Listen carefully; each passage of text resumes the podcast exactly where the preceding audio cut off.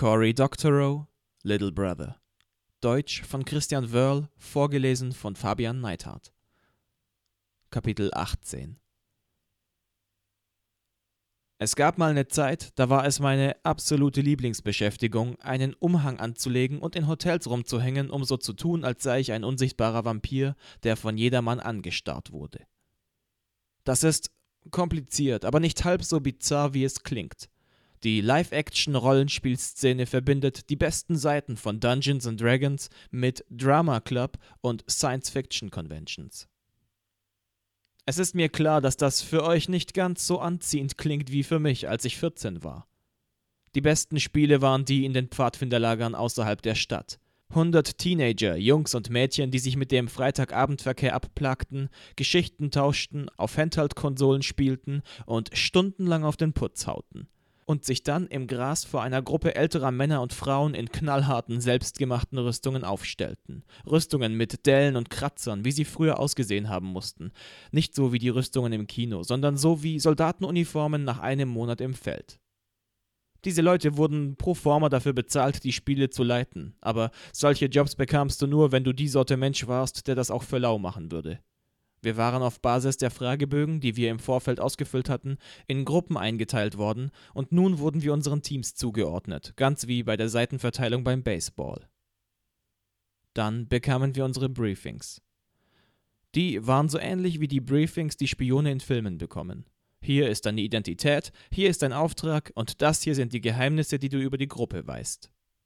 Danach war Essenszeit. Feuer prasselte, Fleisch brutzelte am Spieß, in der Pfanne zischte das Tofu. Das hier ist Nordkalifornien, hier ist die Veggie-Option nicht bloß optional. Und die Tischsitten konnte man beim besten Willen nur als Zecherei bezeichnen. Die eifrigsten Kids schalteten jetzt bereits auf ihren Rollenspielcharakter um. In meinem ersten Spiel war ich ein Zauberer. Ich hatte eine Tasche voller Bohnensäckchen, die Zaubersprüche darstellten.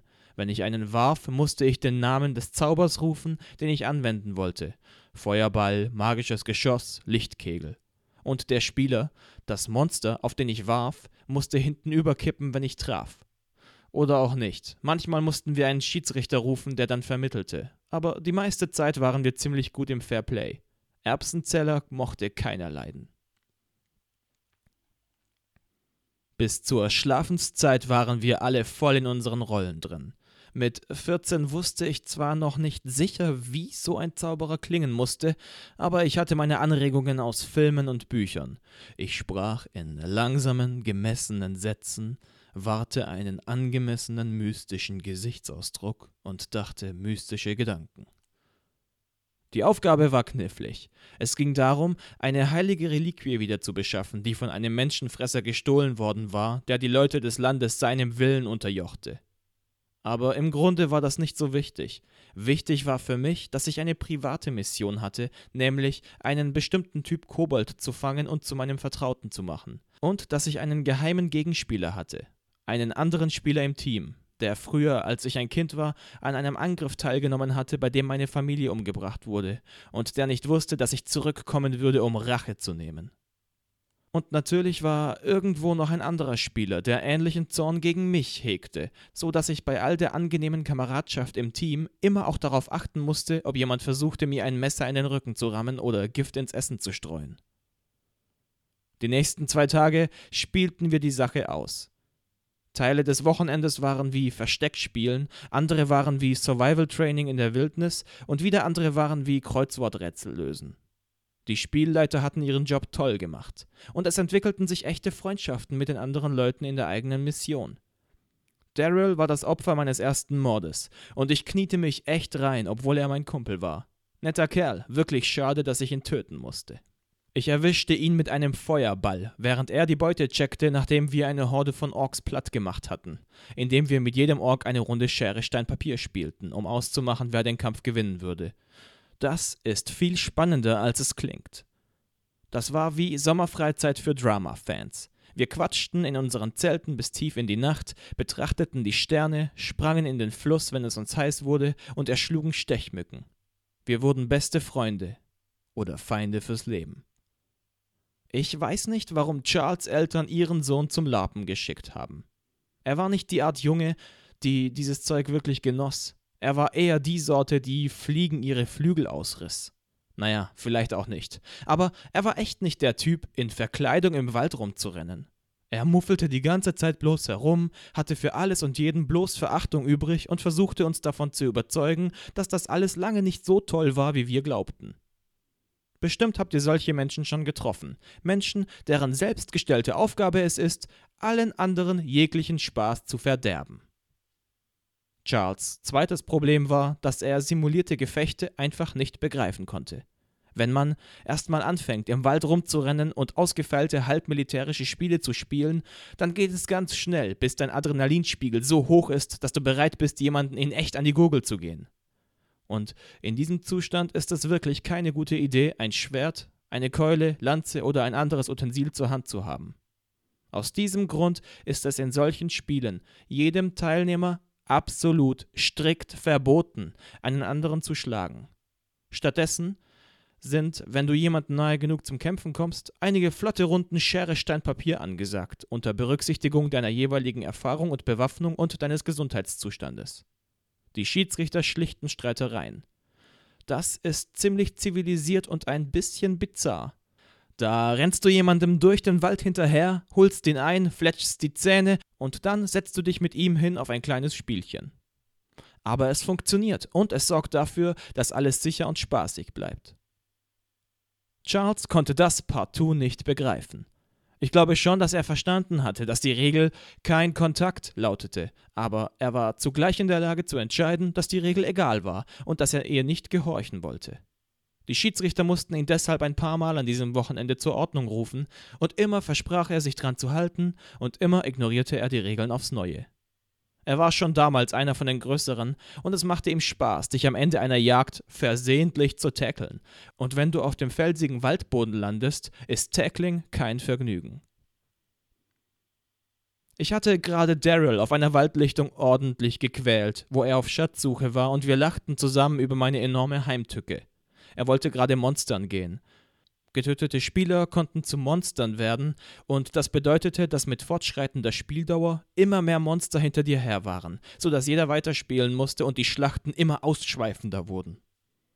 In diesem Moment kam Charles hinter mir aus dem Unterholz hervor und tackelte mich. Er stieß mich so hart zu Boden, dass mir einen Moment lang die Luft wegblieb. Hab dich! brüllte er. Bis dahin hatte ich ihn nur entfernt gekannt, und allzu viel von ihm gehalten hatte ich noch nie. Aber jetzt war ich bereit zu töten. Langsam erhob ich mich und schaute ihn an mit seinem Grinsen und der stolz geschwellten Brust. Du bist sowas von tot, sagte er. Ich hab dich astrein erwischt. Ich grinste, und dabei fühlte sich etwas in meinem Gesicht falsch und wund an. Ich berührte meine Oberlippe, sie war blutig. Meine Nase blutete und meine Lippe war aufgeplatzt, als ich nach seinem Angriff mit dem Gesicht zuerst auf einer Wurzel gelandet war. Ich wischte das Blut an meinem Hosenbein ab und lächelte. Ich gab mir den Anschein, das alles unheimlich lustig zu finden, lachte ein bisschen und ging auf ihn zu. Charles ließ sich nicht überlisten. Er war schon am Zurückweichen und versuchte im Gebüsch zu verschwinden. Daryl schnitt ihm den einen Fluchtweg ab, ich übernahm den anderen. Plötzlich drehte er sich um und rannte. Daryls Fußangel ließ ihn die Schwalbe machen. Wir stürzten uns gerade auf ihn, als wir eine Schiedsrichterpfeife hörten. Der Schiedsrichter hatte nicht gesehen, wie Charles mich faulte, aber er hatte ihn am Wochenende beim Spielen beobachtet. So sandte er Charles zum Campeingang zurück und erklärte ihm, dass er aus dem Spiel war.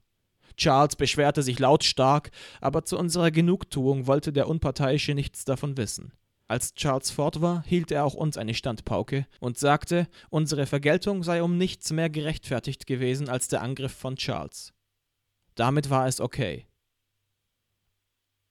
Als die Spiele an diesem Abend zu Ende waren, nahmen wir alle in den Lagerunterkünften eine heiße Dusche. Daryl und ich stahlen Charles Klamotten und sein Handtuch. Wir knoteten alles zusammen und warfen die Bündel ins Pissoir.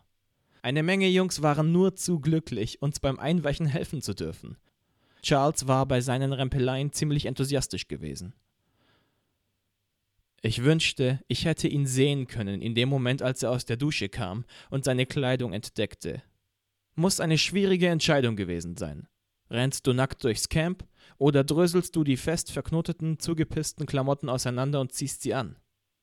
Er wählte Nacktheit. Ich hätte wahrscheinlich dasselbe gewählt. Wir stellten uns in einer langen Reihe zwischen den Duschen und den Baracken auf, wo das Gepäck lagerte, und applaudierten ihm. Ich stand am Anfang der Reihe und klatschte am lautesten. Diese Wochenendlager gab es nur drei oder viermal im Jahr, was bei Daryl und mir und vielen anderen Larpern zu ernsthaften Entzugserscheinungen führte. Zum Glück gab es noch die Wretched Daylight Spiele in den Hotels der Stadt. Wretched Daylight ist ein anderes LARP mit rivalisierenden Vampir-Clans und Vampirjägern und es hat seine eigenen raffinierten Regeln. Man bekommt Spielkarten zur Bewältigung der Kämpfe, sodass jedes Geplänkel eine kleine Runde eines Strategiekartenspiels umfasst. Vampire können unsichtbar werden, indem sie sich ihren Mantel über den Kopf ziehen und die Arme vor der Brust verschränken. Dann müssen alle anderen Mitspieler so tun, als ob sie diesen Vampir nicht sehen und ihre Unterhaltung über ihre Pläne und so weiter fortsetzen. Einen wirklich guten Spieler erkennt man daran, dass er ehrlich genug ist, seine Geheimnisse vor einem unsichtbaren Rivalen auszuplaudern und dabei so zu tun, als sei dieser gar nicht im Raum. Jeden Monat fand eine Handvoll großer Wretched Daylight Spiele statt. Die Organisatoren der Spiele hatten einen guten Draht zu den Hotels der Stadt und ließen sie jeweils wissen, dass sie Freitagnachts zehn bis dahin unbelegte Zimmer buchen und mit Spielern füllen würden. Die Spieler würden dann in dem Hotel herumstreifen und in den Korridoren, am Pool und so halbwegs unauffällig Wretched Daylight spielen. Sie würden im Hotelrestaurant essen und für die Nutzung des Hotel-WLANs bezahlen. Freitagnachmittags war Meldeschluss. Dann mailten die Organisatoren uns an und wir gingen nach der Schule direkt zu dem jeweiligen Hotel, brachten unsere Schlafsäcke mit, schliefen übers Wochenende jeweils zu sechst oder zu acht in einem Zimmer, ernährten uns von Junkfood und spielten bis drei Uhr früh. Es war ein nettes, sauberes Vergnügen, gegen das unsere Eltern nichts einzuwenden hatten. Organisator war ein bekannter Bildungsförderverein, der Schreibworkshops, Theaterkurse und dergleichen mehr für Jugendliche anbot. Er veranstaltete die Spiele schon seit zehn Jahren, ohne dass es je einen Zwischenfall gegeben hatte. Alles war streng alkohol- und drogenfrei, um die Organisatoren nicht irgendwelchen Vorwürfen der Verführung Minderjähriger auszusetzen. Je nach Wochenende kamen zwischen 10 und 100 Spieler zusammen, und für den Preis weniger Kinokarten hatten wir zweieinhalb Tage lang mächtig Spaß. Doch eines Tages gelang es ihnen, einen Block von Zimmern im Monaco zu buchen, einem Hotel im Tenderloin, das sich an kunstbeflissene ältere Touristen richtete.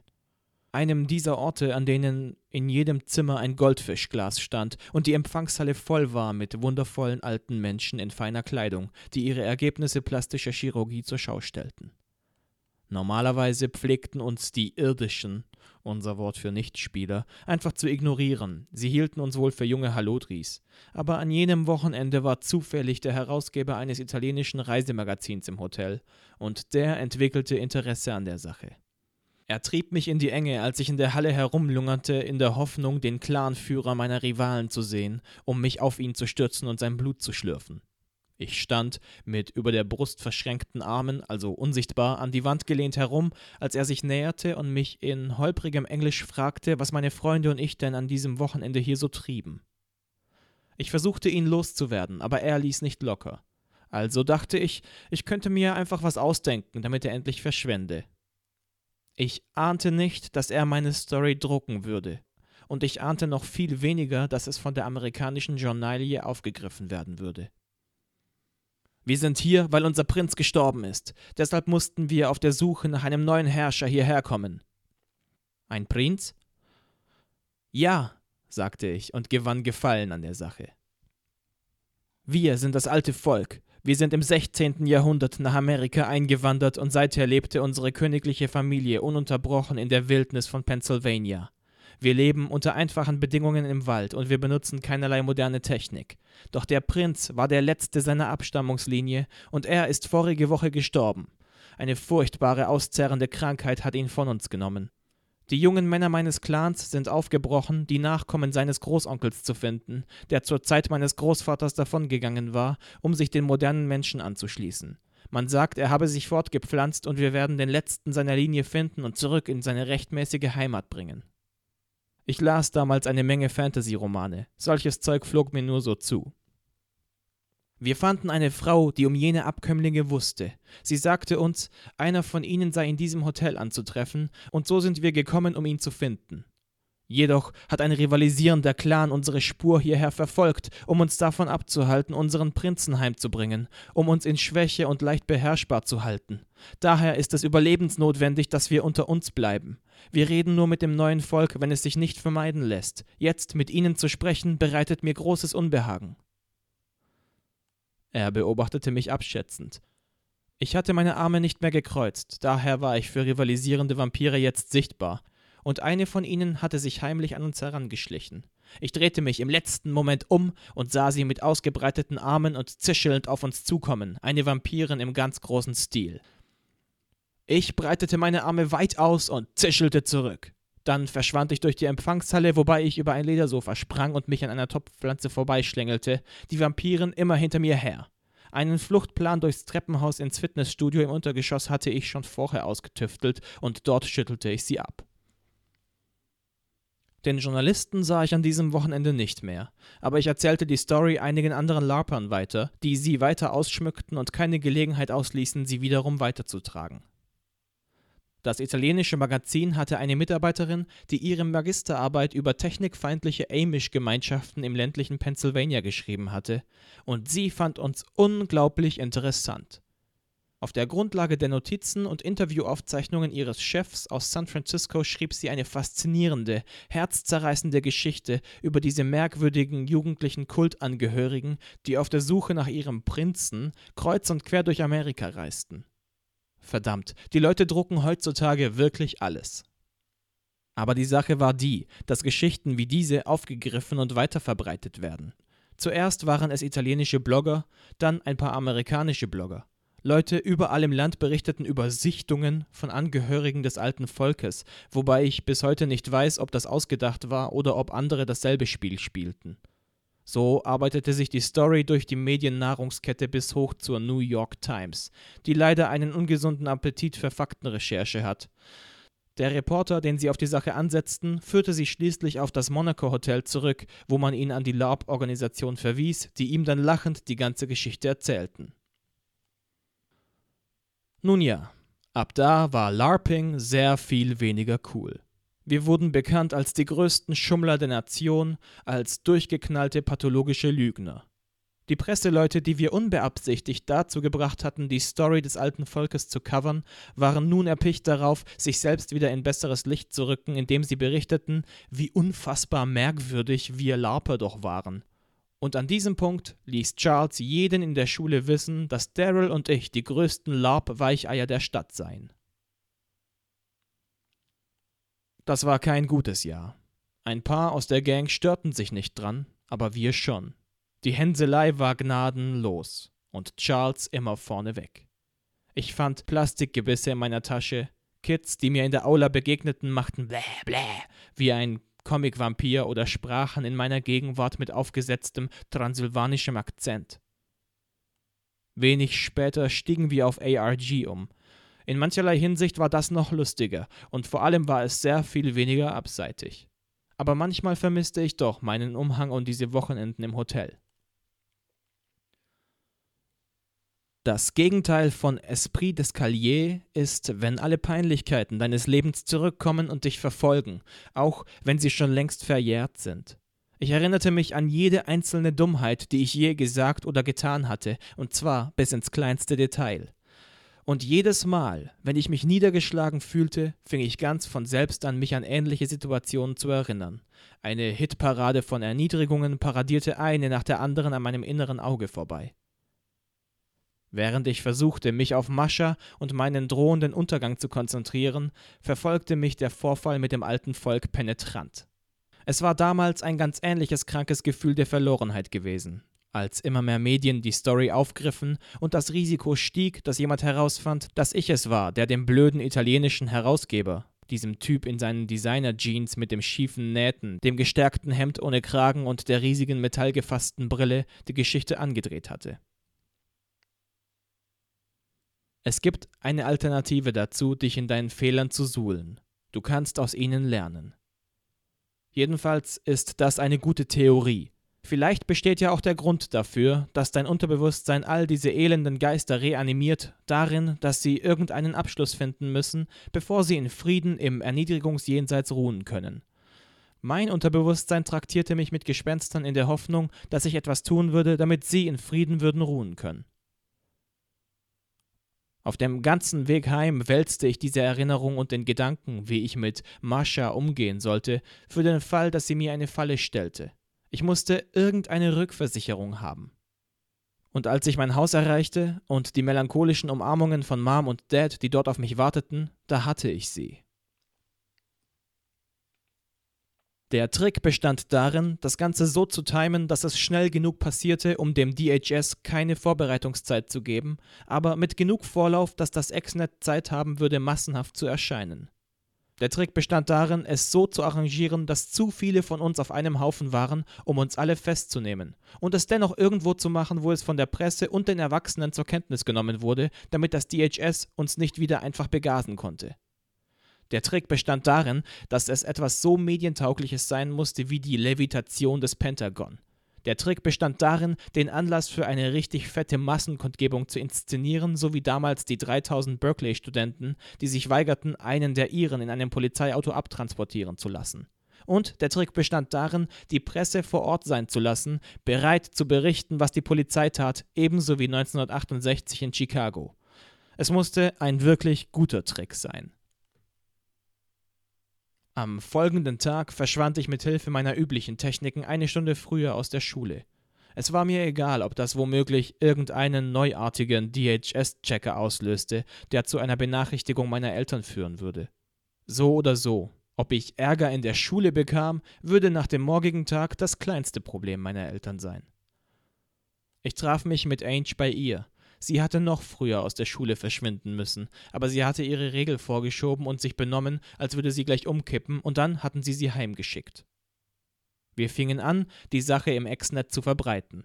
Wir sandten Mails an vertrauenswürdige Freunde und Instant Messengers an unsere Buddylisten. Wir zogen über die Planken und durch die Straßen von Clockwork Plunder und erzählten es unseren Teamgefährten jedem genug Informationen zukommen zu lassen, dass er auch sicher erschien, ohne das DHS in unsere Karten schauen zu lassen, war knifflig, aber ich war mir sicher, die richtige Balance gefunden zu haben.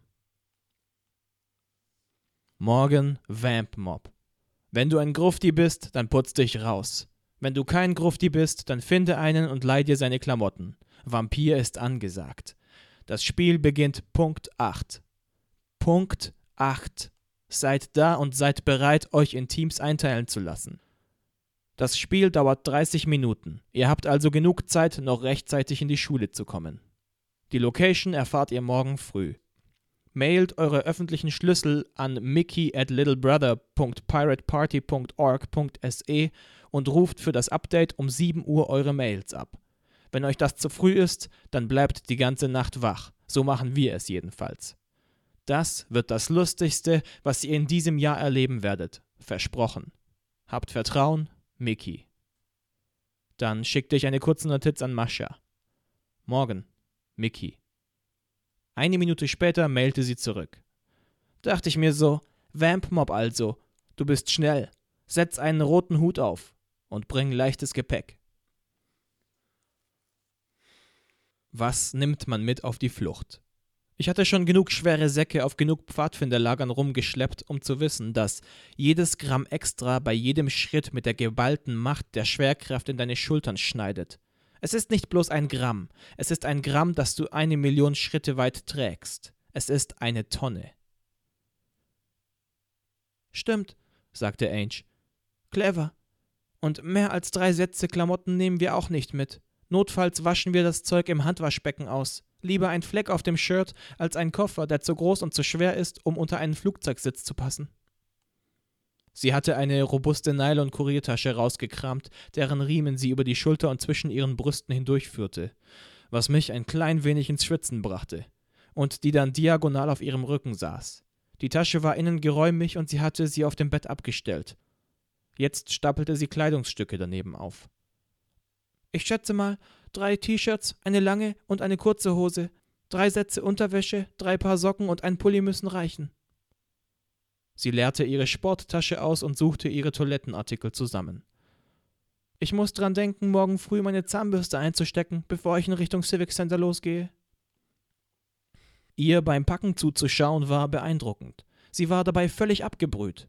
Und es war verrückt. Es machte mir klar, dass ich am nächsten Morgen weggehen würde. Vielleicht für lange. Vielleicht für immer. Soll ich meine Xbox mitnehmen? fragte sie. Ich habe eine Tonne Zeug auf der Festplatte, Notizen, Entwürfe und Mails. Ich möchte nicht, dass das in falsche Hände gerät. Das ist alles verschlüsselt, erwiderte ich. Das ist bei Paranoid Xbox Standard. Lass die Xbox hier. In LA wird es reichlich von den Dingern geben. Richte dir bloß einen Piratenpartei-Account ein und mail dir selbst ein Image von deiner Festplatte. Wenn ich heimkomme, mache ich das auch noch. Das tat sie und schickte die Mail auf den Weg.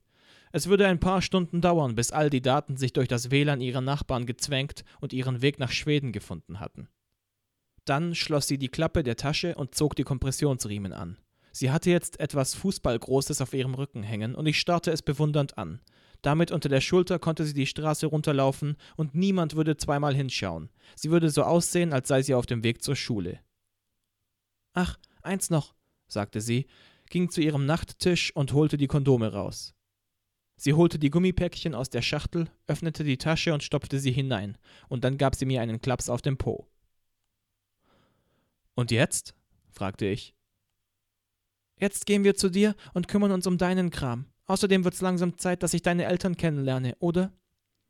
Sie ließ die Tasche inmitten der Klamottenstapel und des Krimskrams auf dem Boden liegen. Sie war bereit, das alles hinter sich zu lassen, fortzugehen, nur um bei mir zu sein, nur um der Sache zu dienen. Das machte auch mir Mut. Mom war schon daheim, als ich ankam.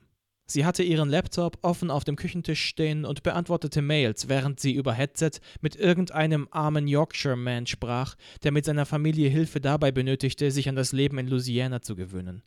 Ich trat durch die Tür und Ange hinterher, grinsend wie wahnsinnig, aber zugleich meine Hand so festdrückend, dass ich spüren konnte, wie ihre Knochen aufeinander schabten.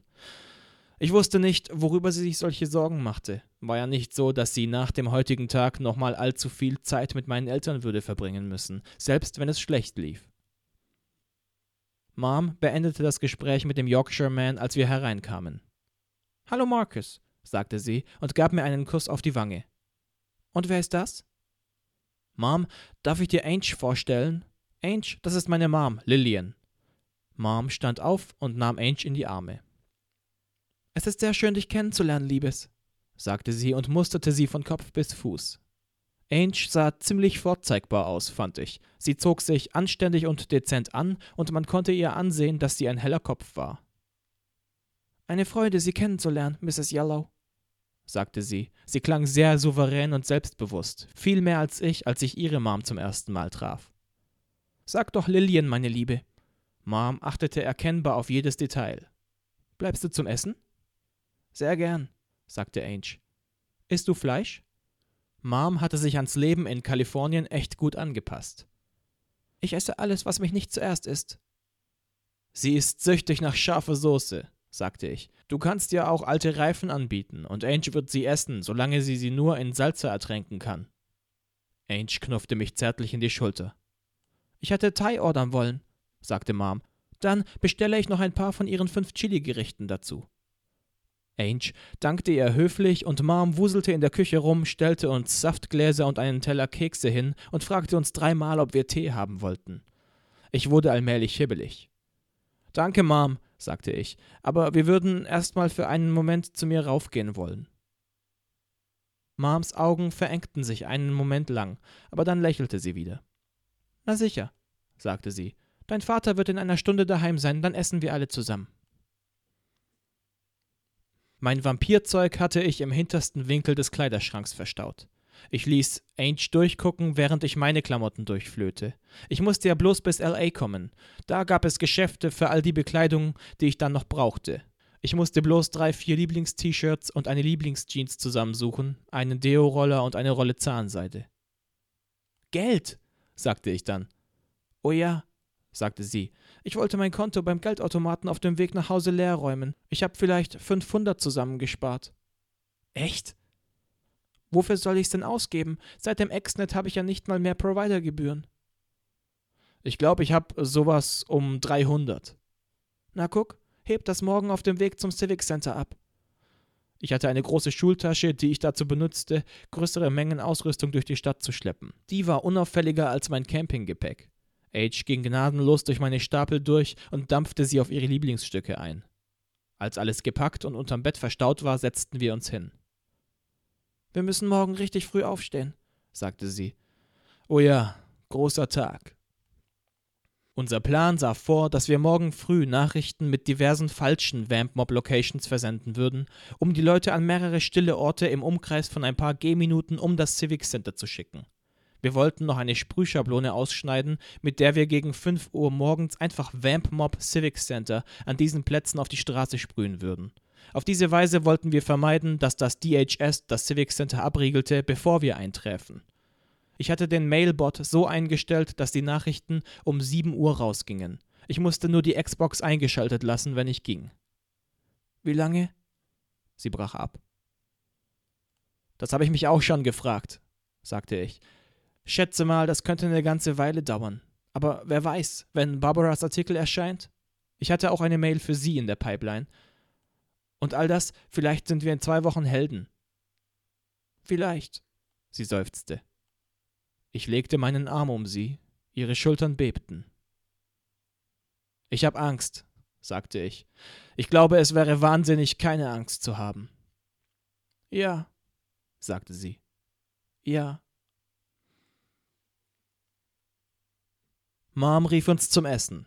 Dad schüttelte Angels Hand. Er war unrasiert und sah besorgt aus, so wie er immer aussah, seit wir zu Barbara gefahren waren. Aber das Treffen mit Ange brachte ein bisschen was von dem alten Dad zum Vorschein. Sie küsste ihn auf die Wange und er bestand darauf, dass sie ihn Drew nennen möge. Das Abendessen war wirklich ein Erfolg. Das Eis war gebrochen, als Ange ihren Zerstäuber mit der scharfen Soße hervorholte, ihr Essen damit behandelte und die Sache mit den Scoville-Einheiten erklärte. Dad probierte eine Gabel voll von ihrem Teller und flitzte dann in die Küche, um einen oder zwei Liter Milch zu trinken. Ob ihr es glaubt oder nicht, Mom kostete danach trotzdem und sah dabei so aus, als genieße sie es rundum. Mom, so stellte sich heraus, war ein unentdecktes Wunderkind des scharfen Essens, ein Naturtalent. Bevor sie ging, drückte Ange meiner Mutter den Zerstäuber in die Hand. Ich habe noch so einen daheim, sagte sie ich hatte gesehen, wie sie ihn eingepackt hatte. Und ich denke, du bist die Art Frau, die so einen haben sollte. Ende Kapitel 18